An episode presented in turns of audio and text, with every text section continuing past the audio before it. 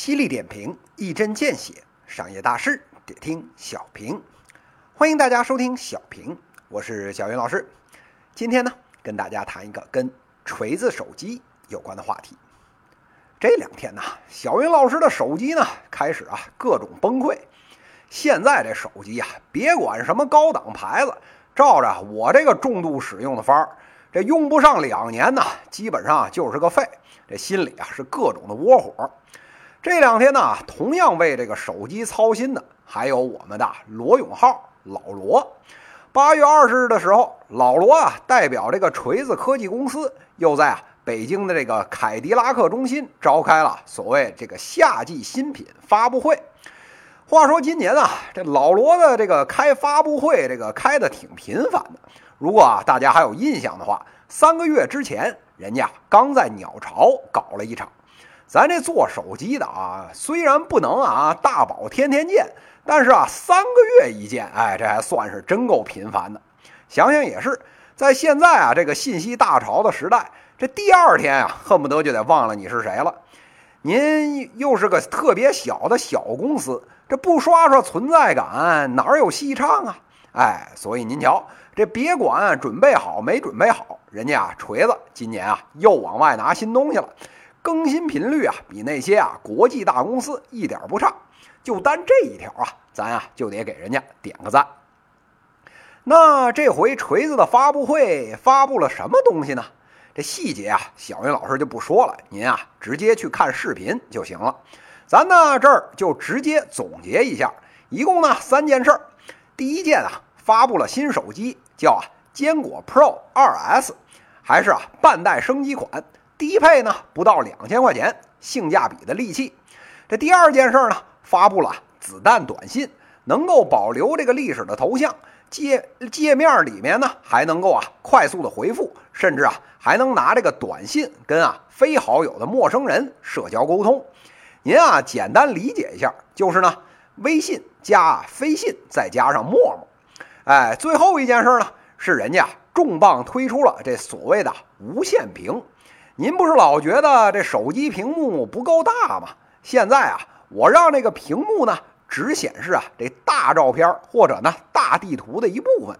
您啊，只要是这个胳膊能抡得开，拿着手机呢来回移动，可以看啊全景的照片。按照这个老罗这个说法呢，这个功能啊解决了这个屏幕大小与啊这手机握持感之间的矛盾，突破了行业多年的这个痛点。除了这个以上三点之外啊，在这个发布会的结尾，老罗呢还吹出了一个新的牛逼，号称啊要自己研发自主的这个手机系统。这豪言壮语一出，在场的锤粉啊，好悬就全体尿了裤子，达到了全场的最高潮。那怎么评价老罗这次的发布会呢？首先呢，这所谓自主研发手机系统的事儿，您啊就随便听个乐呵就行了。这种牛逼啊，全世界呢也就苹果和谷歌敢自己吹自己落地，再找第三家就难。别的技术困难啊，咱先别说，最少啊几十亿美金的投入，至少十年的时间，这马步啊也不是锤子科技今天啊能蹲得起的。所以啊这事儿暂且不提。那其他那些，比如什么手机短信呢？什么无线屏技术啊，能让这个锤子咸鱼大翻身，返本出赢钱吗？小云老师啊，不怕得罪锤粉，直接啊非常遗憾的告诉您，没戏。那为什么呢？哎，因为啊这两项技术基本上都属于这个鸡肋的创新。这子弹短信有没有用啊？咱实话实说啊，确实有点用。这速度呢是快那么一丢丢，方便那么一丢丢。但是您又不是专业的客服，同时要对付一百个客户一起聊天，这点效率的损失或者改善啊，哎，根本看不出来。再说了，一个信息工具啊，我的好友、家人全在微信上面，为了您这一小点点的这个小功能、小创新，还要啊全迁移到这个子弹短信上来，我有病啊！再说这所谓的这个无线屏啊。这确实呢，看大照片或者啊大地图的时候是一个很实用的功能，但是啊，这其实呢是一个比较小众的场景，一个月啊也不一定能用上一回。而且啊，说实在的，拿着这手机啊，在街上抡来抡去，知道的啊是您在用这无线屏的，这不知道的看您抡的还挺起劲儿，以为啊您是当街卖艺的，说不定啊还给您扔俩钢镚儿呢。这靠这俩功能啊，想要颠覆华为、苹果、OPPO、vivo 还有这个三星，哎，这几座大山恐怕还早得很。不过啊，咱这话啊，虽然这么说，小云老师啊，对老罗呢还是啊肃然起敬的。大家都知道，这除了啊苹果、三星这手机呢还能赚点钱以外，剩下的公司啊，包括甚至华为。做啊，这个手机硬件本身啊都是赔钱的，这越做的多呢，赔的就越多，全是啊靠这个其他的这个羊毛出在狗身上养着。锤子这边要出货量没出货量，要生态没生态，一个小不丢丢的手机公司，能在手机行业这么恶劣的情况下活到了今天，这本身啊就是一个商业的奇迹，而且啊。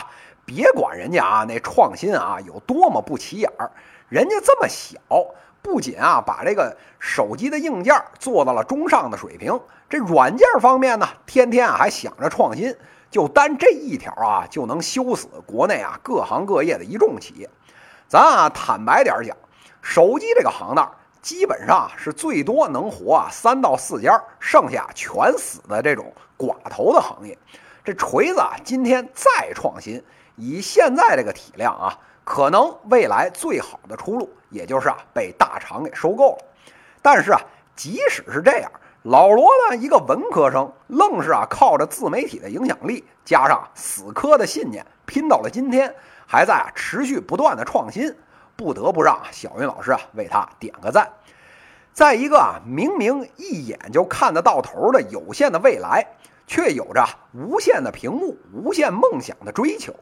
或许啊，这就是老罗说的一个理想主义者的创业故事吧。以上呢就是今天资讯的内容，犀利点评，一针见血，商业大事得听小平。各位听友，我们下期再见。